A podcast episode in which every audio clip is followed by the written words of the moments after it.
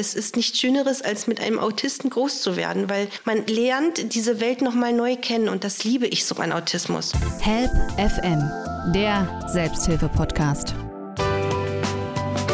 Herzlich willkommen zu einer neuen Folge von Help FM, der Selbsthilfe-Podcast. Im Studio begrüßt Sie Oliver Geldener und mein Gast diesmal Carola Niekisch. Und das ist eine besondere Frau, wie ich finde, die seit Jahren engagiert ist im Themenfeld Autismus und zwar Autismus bei Kindern. Sie ist engagiert in der Selbsthilfe hier im Raum Brandenburg und auch Buchautoren. Herzlich willkommen, Carola Niekisch. Hallo, danke für die Einladung. Gerne. Wie läuft es denn so? Das Buch ist ja relativ frisch auf dem Markt. Ne? Ich glaube, seit, seit Frühjahr, seit April. Ganz genau, ja. Und es ist, läuft eigentlich ganz gut dafür, dass wir ein Selbstverlag sind. Es ist in ganz Deutschland jetzt mittlerweile bekannt, selbst in Österreich und in der Schweiz Schön. wird es bestellt, ja. Ganz ein besonderes toll. Buch, ein Kinderbuch. Es ja. heißt Clumsy, eine perfekt wahre Geschichte. Sie haben sich entschieden, wir können später auch noch drüber reden, aber nur für den Eingang, eben das Ganze auch sind Beobachtungen natürlich Erfahrungen, die Sie mit Ihrem Sohn gemacht haben. Der leidet ja unter Autismus. Das ist ja Thema unserer heutigen Folge. Und Sie haben da einiges reingepackt und Sie haben sich eben entschieden, ein Kinderbuch draus zu machen.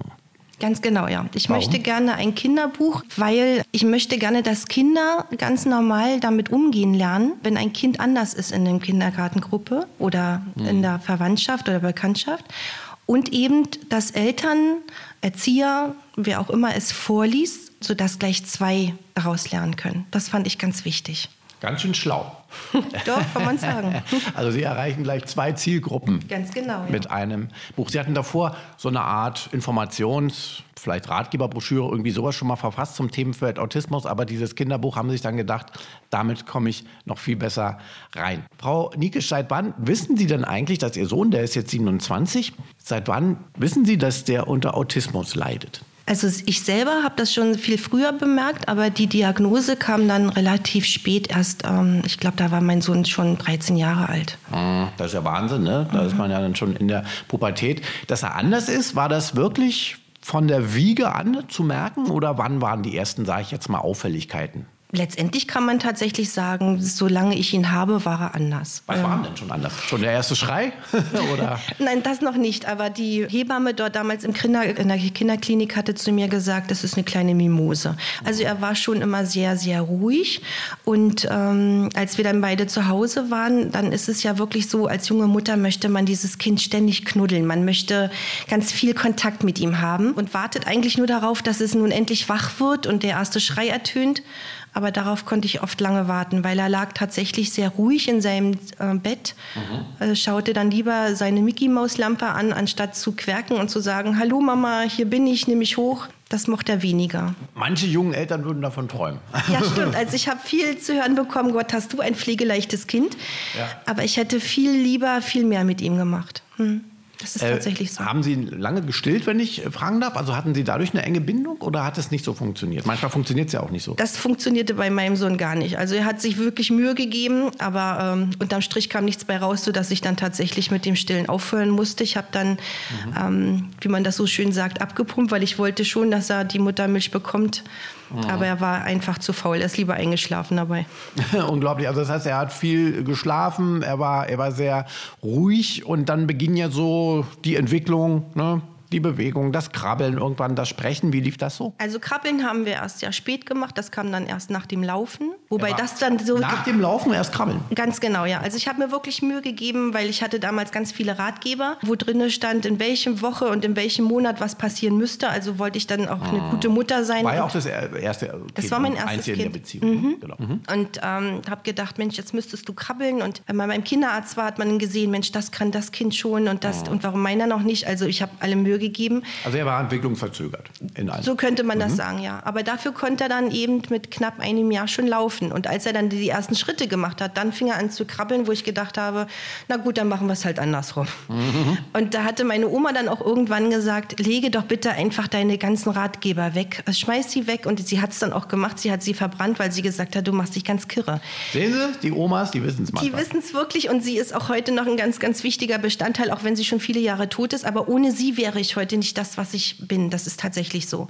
Also sie hat mir ganz früh schon gesagt, es gibt immer zwei Möglichkeiten einer Kindererziehung. Das, mein Sohn ist der Sender und ich bin der Empfänger und ich muss ihn lernen zu lesen. Und diese Signale, die er mir gibt, die muss ich lernen umzusetzen. Und das hat mir ganz viel Mut gebracht.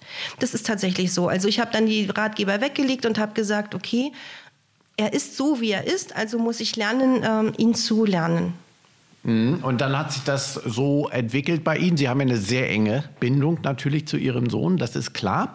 Und dann gab es aber ein bestimmtes Erlebnis, wo Sie dann erstmal auf dieses Themenfeld Spektrum Autismus gekommen sind. Ne? Denn bis dahin waren es in Beobachtung, okay, mein, mein Sohn ist ein bisschen anders wie vielleicht seine Altersgenossen. Ganz genau. Also wir waren ja beide mehr oder weniger so ein Dreamteam. Ähm, das ist so, wenn man als junge Mutter noch zu Hause ist und keinen Kindergarten mhm. hat. Ähm, ja, und dann sind wir in den Urlaub gefahren und ähm, es war im Ausland in der Dominikanischen Republik und ein Tourist, der auch nicht aus Deutschland war, meinte dann auf einmal, oh, Sie haben ja auch ein autistisches Kind. Und ich stand dann da und dachte mir so, was, Autismus, was ist das? Wie kommt der auf sowas? Wir haben uns dann tatsächlich ähm, eine Weile unterhalten und er hatte selber ein autistisches Kind und ich dachte mir so, ja gut, das könnte es vielleicht sein, aber... Mhm. Meine Kinderärztin hat das noch nie gesagt, wer weiß. Und das war dann wirklich so im Hinterkopf die ganze Zeit drinne und irgendwann bin ich dann in Deutschland gewesen und habe gesagt, jetzt muss ich mal, mal rausbekommen, was der da eigentlich mit meinte. Und dann habe ich in Deutschland noch nichts gefunden. Das Internet baute sich gerade auf und habe dann in amerikanischen Seiten, da fand man ganz viel über ja, Autismus, weiter, ne? viel mhm. weiter. Und ähm, ja, dann habe ich mir Ratgeber geholt, die eigentlich für Ärzte und Psychologen waren und habe dann wirklich ja abends da gesessen und habe kurz geweint und habe gesagt, oh Gott, es könnte tatsächlich das sein. Und dann war ich dann wie jede andere Mutter wahrscheinlich auch, warum dann jetzt ich? Genau. Warum mein Kind? Was mache ich mhm. jetzt bloß? Habe ich eine Weile geweint und am nächsten Morgen bin ich dann aufgestanden und habe gesagt, spinnst du jetzt so? Das ist dein Kind, das liebst du immer noch und gerade jetzt noch mehr. Und habe dann für mich entschlossen, dann ist er das eben und ähm, jetzt bist du dran und du musst das Bestmöglichste für ihn ermöglichen, dass er ein schönes Leben hat. Und das war dann mein Ansporn bis heute durch. Also Ihre Beziehung zu Ihrem Kind war dadurch überhaupt nicht beeinträchtigt? Nein, gar, gar nicht. Emotional. Mm -mm. Das war bei Ihrem damaligen Mann? Partner, Vater des Kindes anders, ne? Ja, er hat sich sehr schwer damit getan. Also zum Anfang war er ähm, ein Wunderkind, dadurch, dass er früh sehr gut sprechen konnte. Also erst konnte er gar nicht sprechen, aber als er dann sprechen konnte, war das dann wirklich so ähm, sehr erwachsen. Also es war nicht ja. so eine Kindsprache. Ähm, dann konnte er früh lesen und auch Englisch hat er sich selbst beigebracht. Er kannte selbst beigebracht in frühen Jahren schon. Wahnsinn, ja, ja, also wir ja. haben nicht bemerkt, dass er lesen konnte. Also das ist dann mhm. tatsächlich das ist erst so eine aufgefallen. Hochbegabung, ne? Genau. Hm. Mhm. Und ähm, er kannte alle Fußballer, alle Mannschaften, wer welches Tor wie geschossen hat. Und da war er sehr stolz. Mhm. Als es dann aber anfing, äh, diese Schwierigkeiten mit, der, mit dem Kindergarten in der Schule, ähm, dann war das dann schon so, dass er gesagt hat, mit ihm blamier ich mich nur, mhm. er bleibt zu Hause. Das war dann dann fingen die Schwierigkeiten erst richtig an. Ja. Das ist natürlich schwierig. Und ähm, das hat natürlich die Beziehung belastet. Und Sie hatten ja sowieso schon, ich meine, es ist doch klar, dass ein autistisches Kind nicht so einfach zu handeln ist, wie sage ich jetzt mal in Anführungszeichen ein normales. Und dann noch in der Beziehung, das heißt, Sie waren ja im Grunde im Dauerstress, kann ich mir so vorstellen, oder? Ist es auch, ja. Also man musste tatsächlich dem Kind Genüge werden, man sich selber darf man auch nicht vergessen und dann auch noch das so zu handeln, dass der Mann damit klarkommt und auch noch die Großeltern. Also die hatten ja auch damit Schwierigkeiten und man darf nicht vergessen, auch viele Freunde, ja, die klar. sich dann wegtun, so nach dem Motto, hm, du kannst ja gerne vorbeikommen, aber musst du denn dein Kind mitbringen? Wer weiß, wie er dann wieder reagiert. Und was man auch nicht unterschätzen darf, auch in äh, Hotels, wo man dann rausgeworfen, also hinaus komplimentiert wird, weil das Verhalten anders ist oder auch ganz normal in der Gaststätte. Was ist denn an diesem Verhalten so schlimm gewesen, dass Sie da rauskomplimentiert wurden? Also was, was hat er denn dann gemacht? Zum Beispiel ist es ja so, dass ähm, viele Autisten ähm, nur eine, eine, bestimmte Menge an Lebensmitteln zu sich nehmen. Und diese Lebensmittel müssen dann, die dürfen sich auch nicht überlappen. Also die Soße muss dann einzeln sein mhm. und das Gemüse und auch wegen meiner die Frikadelle, ähm, das darf sich nicht überlappen. Und dann kann es schon sein, wenn dieser Teller hübsch angerichtet daherkommt, dass dann was nicht in Ordnung ist und dann fangen die dann halt an, entweder mit den Armen wie Flügel zu wedeln oder sie werden aggressiv, dass sie vor sich hin brummeln und ähm, anfangen zu schreien oder das wegschieben. Mhm. Und dann, ja, dann heißt es, haben sie ihr Kind ja nicht erzogen. Das möchten wir hier nicht. Ja, ja, klar. Das ist ja mal das Problem, dass man sowas immer wieder erklären muss. Ne? Ganz genau. Also im Grunde müssen sie eine Stunde vorher in das Restaurant gehen und das erklären. Und das ist natürlich dann auch immer anstrengend. Help FM, der Selbsthilfe-Podcast. Die Autisten, jetzt kommen wir mal ein bisschen auf die Problematik vielleicht, wenn auch jetzt betroffene Eltern vielleicht zuhören und so weiter. Und auch vor allen Dingen die, die noch so auf der Kippe sind und sich überlegen, hm, ich muss mein Kind gucke ich auch an, da ist irgend vielleicht was. Wie würden Sie das so auf den Punkt bringen? Also ähm, gibt es so eine generelle Beschreibung von Autismus bei Kindern oder ist jede Autismusform dann anders? Also die brauchen zum Beispiel immer viel Form und Struktur, ne? Ganz genau, ja. Das Problem ist tatsächlich, ähm, dass Autismus nicht so einfach zu erklären ist wie zum Beispiel Blindheit oder jemand, der im Rollstuhl sitzt. Dann sagt man ab welchen Wirbel und jeder weiß genau Bescheid, welche Möglichkeiten da noch sind. Bei Autismus ist es was ganz anderes. Jeder Autist ist anders. Also wenn man einen kennt, kennt man auch nur einen. Es gibt Parallelen, die bei jedem Autisten gleich sind. Und das sind tatsächlich, dass sie eine tägliche, wiederkehrende Tagesstruktur brauchen. Dass jedes Ereignis, was unvorhergesehen dazukommt, wahnsinnig Stress auslöst. Dass sie atypisch spielen. Darüber, also das merkt man eigentlich als Mutter sehr schnell. Was machen Sie anders als Beispiel? Zum Beispiel ist es, wenn ein Kind ein Auto hat, dann würde jedes normale Kind, wenn man jetzt normal sagen darf, ähm, dieses Auto nehmen und ähm, hin und her fahren und vielleicht noch irgendwie, vielleicht auch so eine Karambolage verursachen. Ein autistisches Kind bewegt erstmal nur die Räder, weil es fasziniert davon ist. Also sie drehen dieses Auto um und bewegen einfach nur ein Rad und finden es ganz toll. Oder ähm, bei einer Spielküche zum Beispiel, dass dort diese Gegenstände, die dort sind, dass man sagt, da ist ein Kochtopf und eine Pfanne, das wird, das spielt ja jedes Kind ganz normal. Ein autistisches Kind nicht. Das liegt es wahrscheinlich in einer Reihe nach Formen, nach Farben. Das weiß man nicht so ganz ordnen genau. ne? Sie ordnen das alles an, also sie spielen dann nicht so, wie man das normalerweise mit einer Küche machen würde, sondern sie nehmen diese Gegenstände, die dort zur Verfügung stehen, legen die auf den Tisch und bauen sich da irgendetwas. Und nimmt man einen Teil weg, fangen sie sofort an zu schreien, weil die Ordnung nicht mehr da ist. Die brauchen Sie als Sicherheit, diese Ordnung. Die brauchen sie wahnsinnig als Sicherheit, genau. Mhm.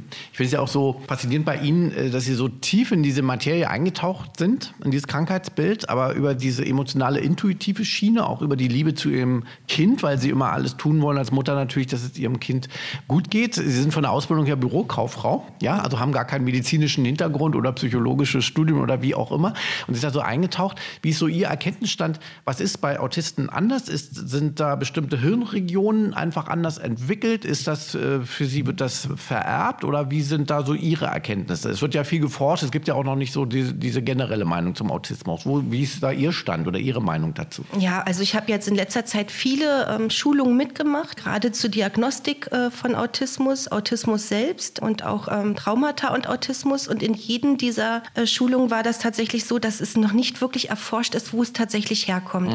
Fakt ist, dass in, in Hirnregionen tatsächlich Unterschiede sind. Entweder haben sie zu viele Neuronen oder zu wenig. Das ist ein, ein großer Bestandteil. Und sie haben entweder zu viele Filter oder zu wenig. Also das, was wir ganz normal haben. Das heißt, wenn unsere Kinder groß werden, dann wissen sie, die Sonne scheint, es ist warm. Also wir haben verschiedene Muster, die wir erlernen. Und aufgrund dieser Wiedererkennung bauen wir durch diese Filter, wissen wir ganz genau, es ist warm, dann kann man baden gehen. Wir bilden unsere Entwicklung dazu. Und das können Autisten nicht. Und deswegen macht es denen so verdammt schwer, ähm, viele Sachen wiederzuerkennen.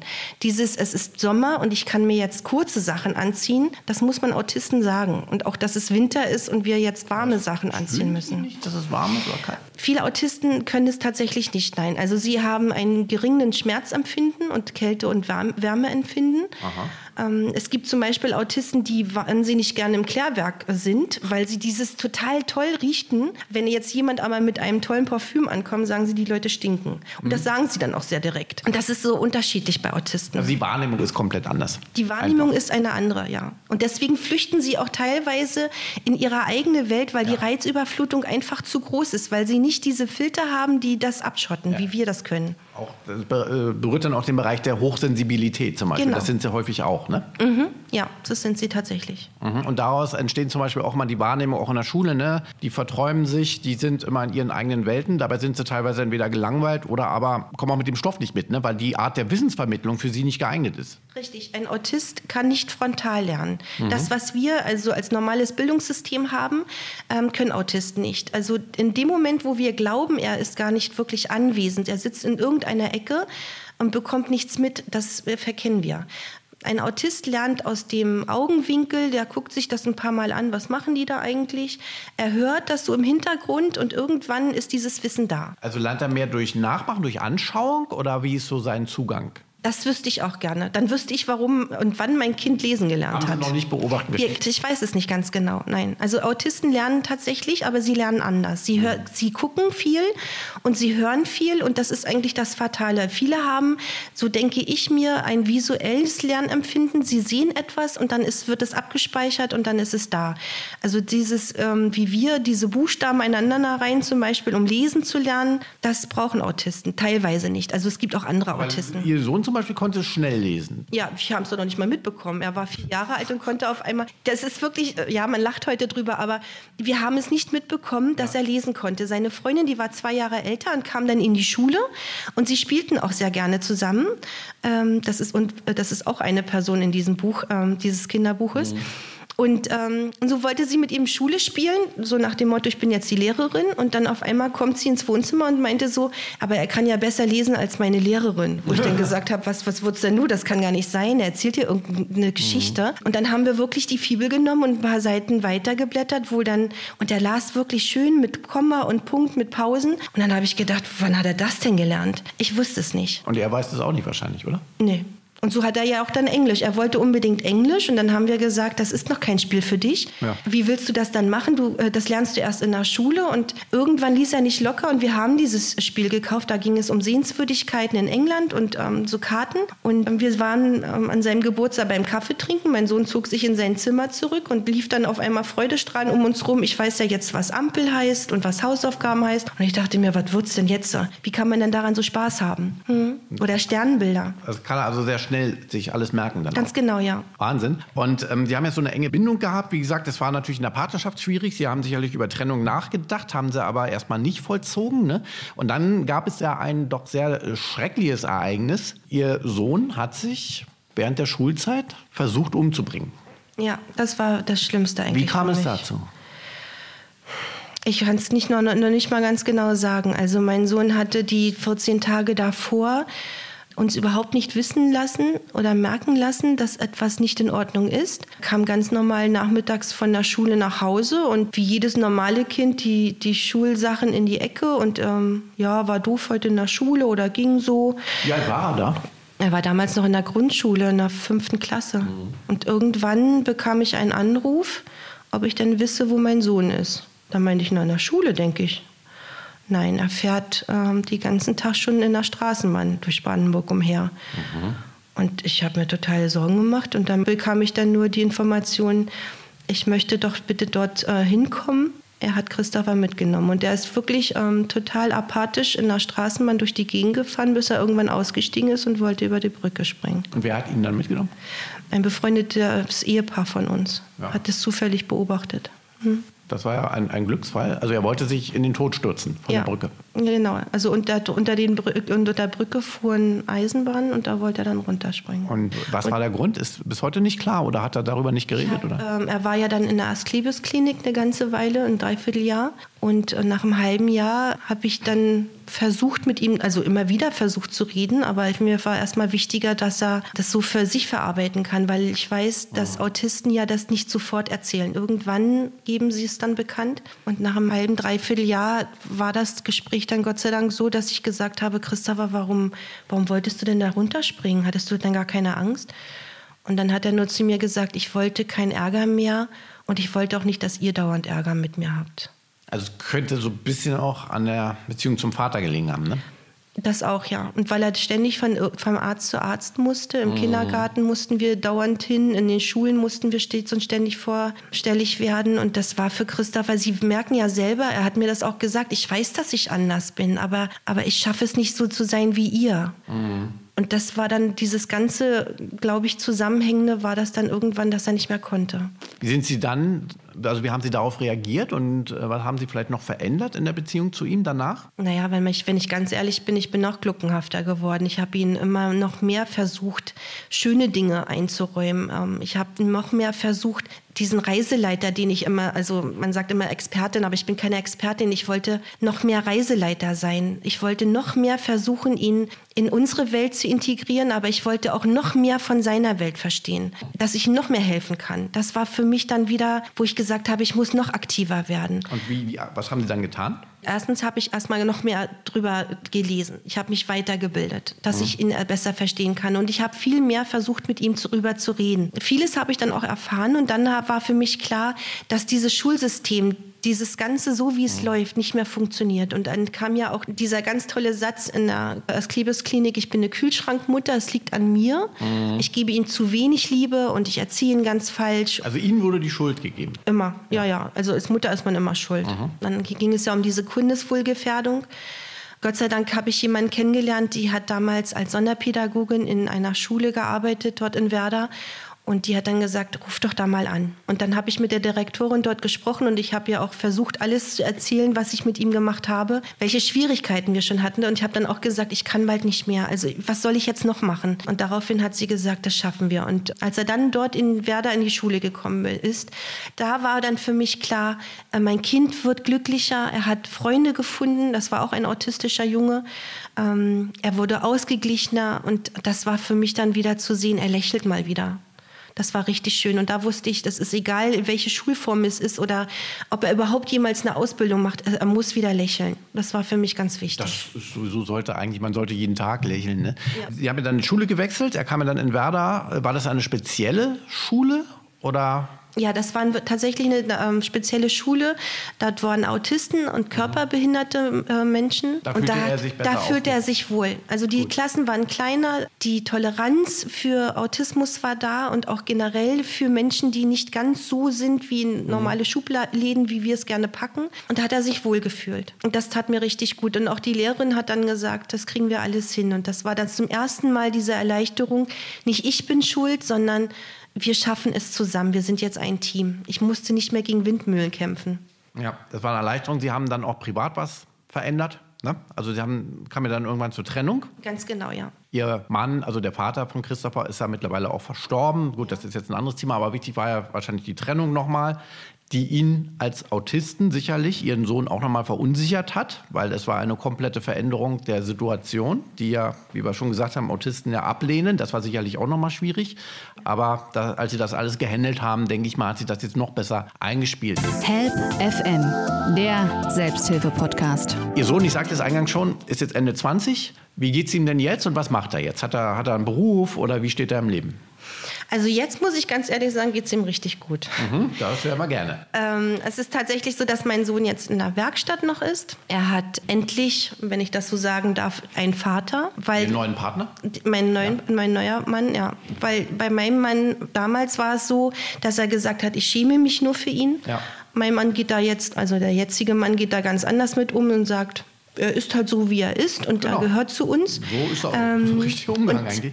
Genau, und das tat mein Sohn auch unwahrscheinlich gut, weil für ja. mich war klar, ich möchte nie wieder eine Partnerschaft, wenn mein Sohn das nochmal durchmachen müsste. Gott sei Dank ist es anders gelaufen. Die beiden haben sich gesucht und gefunden und als ich gemerkt habe, es läuft zwischen den beiden, habe ich gesagt, dann kann ich auch zu dieser Partnerschaft Ja sagen. Ja, also zwischendurch sagt mein Sohn sogar Papa zu ihm und da kann er richtig toll stolz drauf sein. Auch seine neuen Großeltern, die ihn so aufgenommen haben, wie er ist und ihn alles ermöglichen. Er hat jetzt eine schöne Familie und das freut mich wahnsinnig. Er, ist als er wohnt in der Wohnung direkt neben uns. Er hat seine eigene Wohnung, sodass er auch selbstständig das werden kann. Nein, mit Unterstützung, ja klar. Mhm. Er hat ähm, dreimal die Woche eine Assistentin, die mich unterstützt und ähm, ansonsten. Also wobei unterstützt? Na, bei den normalen Sachen. Also das geht über die Eingliederungshilfe. Also Haushaltsführung oder was? Haushalt, mal einkaufen gehen, Tagesstruktur. Das kann er alleine so nicht.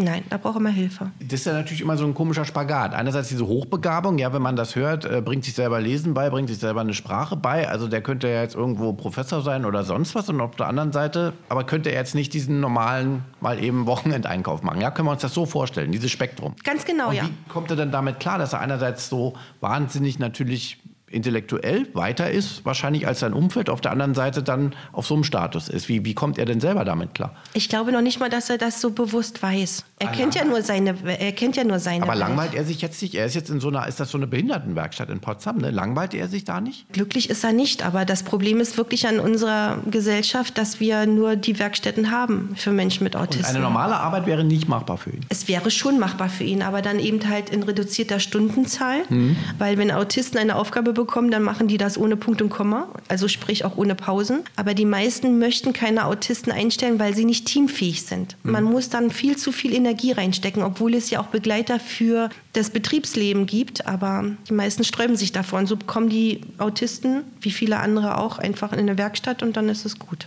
Ja, ich habe so ein bisschen Eindruck, da wird viel Potenzial verschleudert. Also nichts gegen die Werkstatt, aber ich kann mir vorstellen, also es gibt viele Autisten, die arbeiten natürlich so als Programmierer oder so, ne? entwickeln genau. Apps, weil sowas kann man wunderbar abgeschottet machen. Vielleicht findet sich ja da auch noch mal, ich äh, weiß ja jetzt nicht, welche Interessen Ihr Sohn hat, aber äh, sein Leben ist ja sicherlich jetzt noch nicht zu Ende. Sein Berufsleben meine ich. Nein, und das gerade jetzt auch bei Teil 2 in meinem neuen Buch kommt ja auch etwas Englisch und äh, Spanisches vor. Kann er Spanisch auch mittlerweile? Das hat mein Sohn super gemacht. Also ja. da habe ich dann, ja, ich versuche das immer ihn mit einzubeziehen, weil er soll sich ja auch in diesen Büchern wiederfinden und das tut er tatsächlich auch. Und dann sage ich dann immer, Mensch, Christopher, wie schreibt man denn das jetzt auf Englisch? Wie, wie spricht man das richtig aus? Weil er kann ja Wirtschaftsenglisch und ähm, freiwillig würde das nicht zugeben, aber dann sage ich dann immer, weißt du, ich kann das doch nicht, du weißt doch, ich kann nicht so gut Englisch und na gib her. Und dann schreibt er mir das und dann... Er schreibt das gestochen, also er könnte wunderbar übersetzen. Ja, er wollte ja damals mal Übersetzer werden. Mhm. Das wäre doch vielleicht auch was. Ja. Sie schreiben das Buch aber alleine, nicht mit ihm zusammen. Nein, das Buch schreibe ich, aber so bei den vielen Sachen, dann so wie jetzt mit diesem Englischen und Spanischen, dann sage ich dann immer,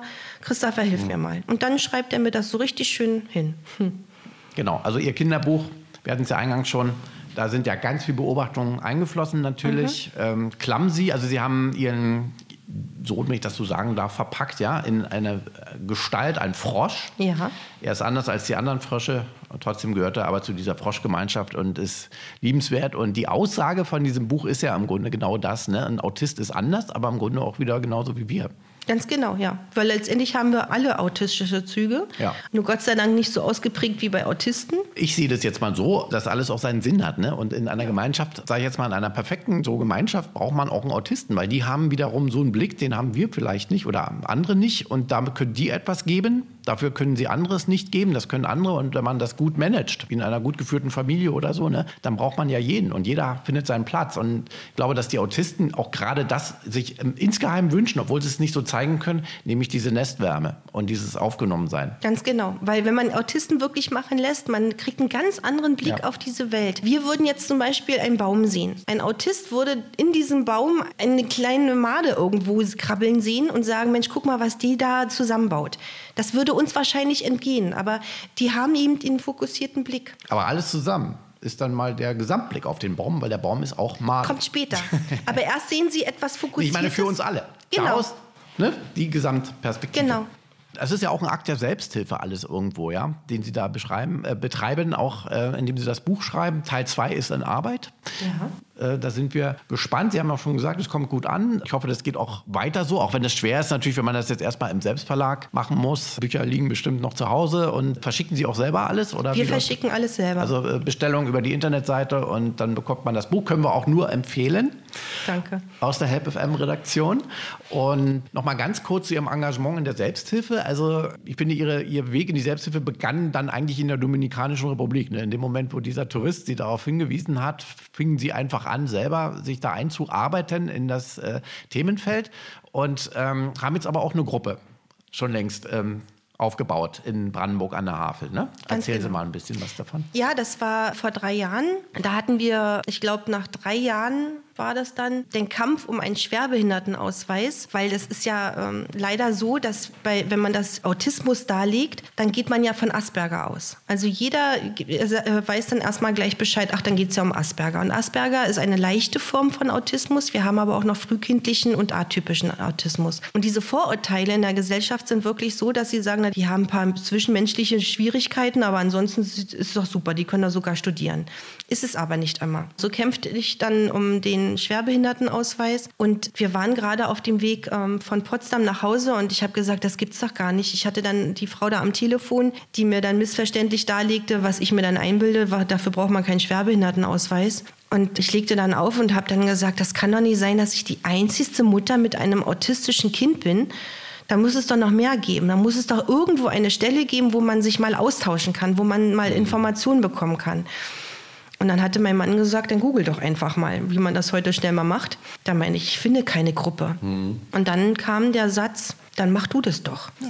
Und dann war die, äh, die Gruppe geboren. Dann habe ich tatsächlich bei, über die Caritas Selbsthilfe-Kontaktstelle mhm. ähm, nachgefragt. Meinst Autismus haben wir nicht?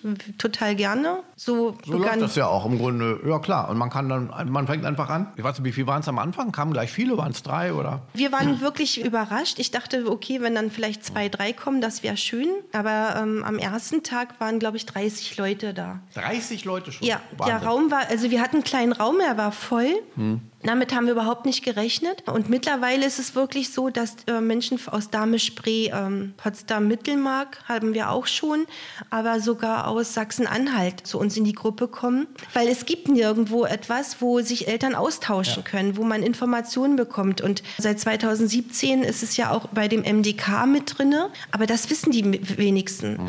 Und, MDK, ähm, erklären Sie es nochmal kurz. Das ist der medizinische Dienst, den mhm. man dann über die Krankenkassen wählen kann für einer Pflegegrad. Staat. Hm. Wo beantragt man was? Nein, Nein naja, auch genau. dass es die Eingliederungshilfe gibt, die dann Schulbegleiter geben, dass ein Kind in einen ganz normalen Kindergarten gehen kann. Das sind alles Informationen, die bekommt man nicht. Die muss hm. man sich hart erarbeiten und deswegen hatten wir ja damals auch eine Broschüre gemacht und wir hatten neulich eine Infoveranstaltung. Da konnten wir einen Rechtsanwalt gewinnen, der sich zu diesem Thema sehr gut auskennt und sich darauf spezialisiert hat. Er mir dann gesagt hat, ich glaube, die Broschüre müssen wir mal überarbeiten, die machen wir noch mal neu und ähm, interessanter und auch tiefgründiger. Da habe ich mich natürlich wahnsinnig gefreut und die Gruppe konnte vieles mitnehmen, weil sie eben auch spezielle Fragen stellen konnten. Also wir lassen uns immer wieder was einfallen, um Eltern tatsächlich zu helfen und das, was Christoph und ich durchgemacht haben, dass das erspart bleibt. Ja, finde ich auch wunderbar. Das ist wahre Selbsthilfe und dann eben auch Ihr Einsatz dafür, natürlich Ihr Engagement und ähm, dass sie auch anderen Eltern helfen wollen, dass es dann der Weg schneller geht, etwas kürzer ist, denn sie haben einen langen Weg hinter sich, sie berichten darüber, äh, sie haben das alles wunderbar, finde ich, verarbeitet ähm, und auch in Form dieser Bücher, die sie jetzt natürlich in die Welt äh, bringen, äh, erreichen sie viele Menschen und können sie eben ein bisschen sensibilisieren für diese Problematik und eben auch aufklären über das Krankheitsbild. Eventuell bauen sie ja die Gruppe auch auf oder werden vielleicht auch in Potsdam nochmal schauen, hier bei uns, ob man das erweitern kann kann, denn es ist ja auch ein Problem in der Gesellschaft jetzt äh, in Deutschland, aber auch überall natürlich international betrachtet, ne, das ja auch nicht kleiner wird. Das heißt, da muss was gemacht werden und da muss man sich eben auch zusammentun und zusammenschließen. Muss man auch tatsächlich. Und was mir ganz wichtig ist, das habe ich aus meinen drei Jahren Erfahrung jetzt auch mitgenommen, dass viele Eltern sich wirklich schämen hm. und ähm, dass viele ihnen kaputt gehen und auch Patchwork-Familien kaputt gehen, weil sie oft gar nicht wissen, was bedeutet das jetzt eigentlich. Man bekommt so eine Diagnose als Mutter oder Vater, aber keine Hintergrundinformationen. Mhm. Und dann fängt man an, sich zu schämen. Ich habe neulich erst wieder von einer jungen Mutter zu hören bekommen, die saß in der Straßenbahn mit ihren beiden Kindern, die zu hören bekommen hat von einer älteren Frau, früher hätte man sowas vergast. Also zieht man sich wahnsinnig zurück, man geht kaum noch mit diesen Kindern raus, man schämt sich und genau das möchte ich nicht. Autist, einen Autisten zu haben, das ist eine Bereicherung und das ist keine Schande und das ist auch nee, nichts Schlimmes, sondern es ist was Schönes. Es macht Schwierigkeiten, ja, aber wenn man diese Sache verstanden hat, dann ist es richtig schön und dann ist es auch ganz einfach zu handeln. Und das versuche ich auch in diesen Gruppen weiterzugeben, dass ich den Eltern erkläre, was passiert dort, wie kann ich den Tag strukturieren, wie kann ich gewisse Sachen schon erkennen, dass es erst gar nicht zu so einem Wutausbruch kommt, wie gehe ich richtig mit dem Kind um, sodass es dann ein ganz normales Familienleben wird. Und das ist eigentlich das, was sich jedes Elternteil wünscht, weil das haben wir leider nirgendwo. Und das treibt Sie an? Das treibt mich an und das freut mich auch. Ich finde, jeder Autist, der da draußen rumläuft, ja, bei mir in der Gruppe sage ich immer, das sind alles meine Autisten. Und für mich sind sie es tatsächlich auch. Wenn ein Autist zu mir kommt und sagt, ich brauche Hilfe, dann bin ich die Erste, die äh, sagt, da bin ich. Und auch für jedes Elternteil, weil es ist nichts Schöneres, als mit einem Autisten groß zu werden, weil man lernt diese Welt nochmal neu kennen und das liebe ich so an Autismus. Ein wunderschönes Schlusswort. Autismus als Bereicherung haben Sie auch gerade hier reingeworfen. Also finde ich einen ganz treffenden, passenden Ausdruck. Sie sind die Mutter aller autistischen Kinder.